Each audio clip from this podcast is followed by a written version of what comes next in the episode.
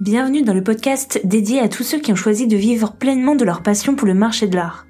Je suis Marion Girard, formatrice, et j'accompagne celles et ceux qui aspirent à s'épanouir professionnellement dans ce secteur fascinant. Chaque semaine, je vous propose un nouvel épisode consacré tantôt à l'histoire des objets anciens, tantôt à l'entrepreneuriat dans le marché de l'art. Considérez ce podcast comme un raccourci pour concrétiser vos projets dans ce secteur. Vous êtes prêts? C'est parti Hello, j'espère que tu vas bien. Aujourd'hui, je voulais aborder avec toi les différents modèles économiques possibles dans le marché de l'art et de l'occasion. Alors, pourquoi ce sujet?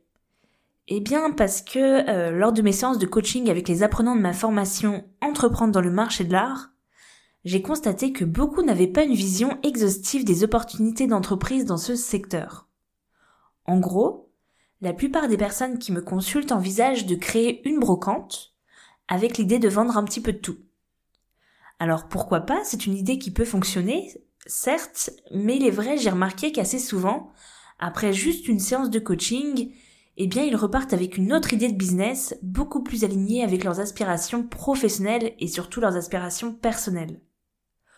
Aujourd'hui, mon objectif est de te montrer à quel point le choix d'un modèle économique est étroitement lié à tes propres motivations personnelles.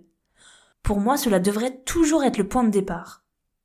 Lorsqu'on se lance dans l'entrepreneuriat, eh bien, il est tentant de s'inspirer des modèles à succès qui font sensation en ligne. Cependant, je crois vraiment, je crois fermement qu'il est essentiel de consacrer du temps à l'introspection pour créer un projet authentique qui reflète véritablement bah, qui nous sommes et surtout pour s'accrocher car créer une entreprise, eh bien, ça prend du temps. Si toi aussi tu as l'ambition de te lancer à ton compte, avant de penser à ce qui existe déjà, avant même de réfléchir à un modèle économique viable, eh bien moi je t'invite d'abord à te poser quelques questions personnelles. Une bonne reconversion commence toujours par une phase d'introspection. Alors, es-tu prêt, es-tu prête pour cette session d'introspection? Je t'encourage à répondre aux questions en même temps que tu écoutes cet épisode. N'hésite pas à appuyer sur pause pour prendre le temps de réfléchir. Tu peux même prendre un crayon et noter tes réponses sur une feuille. Cela t'aidera à structurer tes idées et surtout à faciliter la réflexion par la suite. Commençons par tes passions, tes centres d'intérêt. As-tu une préférence pour un mouvement artistique ou une période particulière?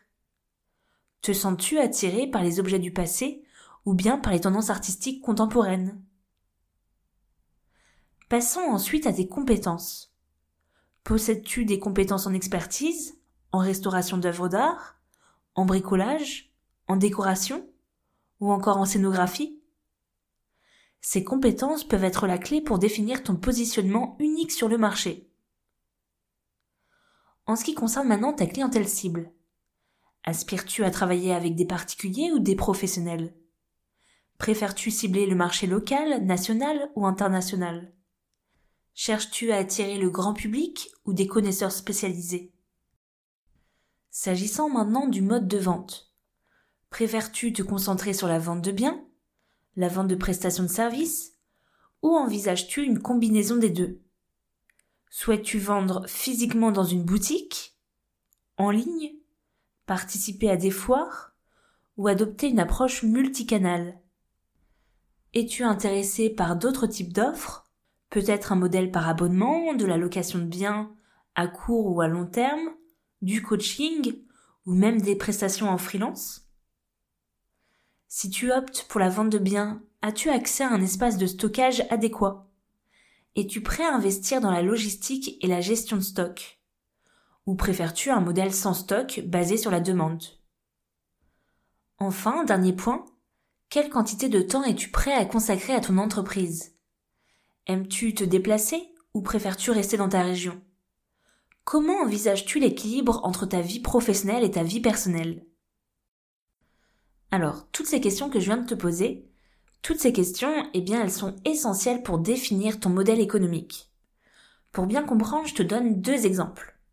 Prenons d'abord le cas de Marie, qui est un exemple fictif. Hein. Marie, disons qu'elle a 23 ans et qu'elle est parisienne.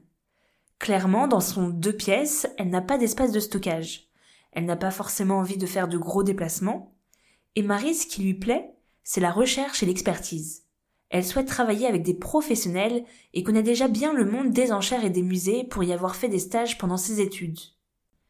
Eh bien, de tous ces éléments, on peut peut-être en conclure eh bien, que le modèle économique euh, qui correspond à Marie, c'est de proposer ses services en freelance à ces structures.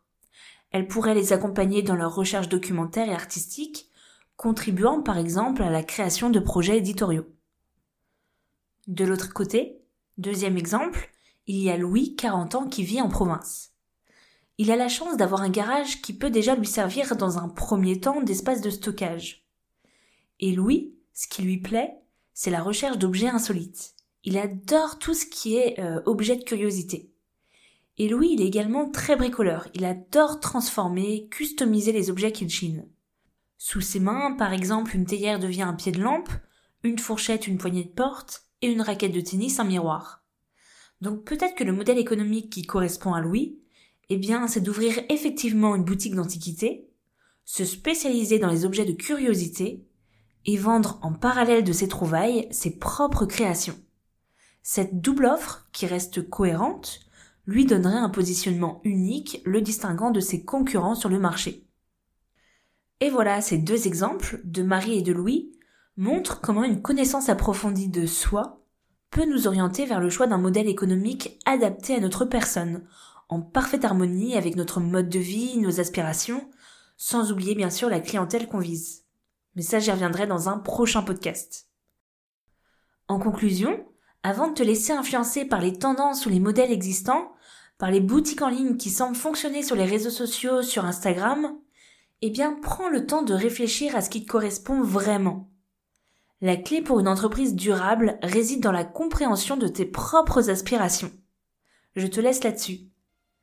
Évidemment, si tu as aimé cet épisode, n'hésite pas à le partager, à me mettre un avis 5 étoiles sur Apple Podcast, ça m'aiderait beaucoup à continuer à te partager du contenu de valeur et je te dis à la semaine prochaine.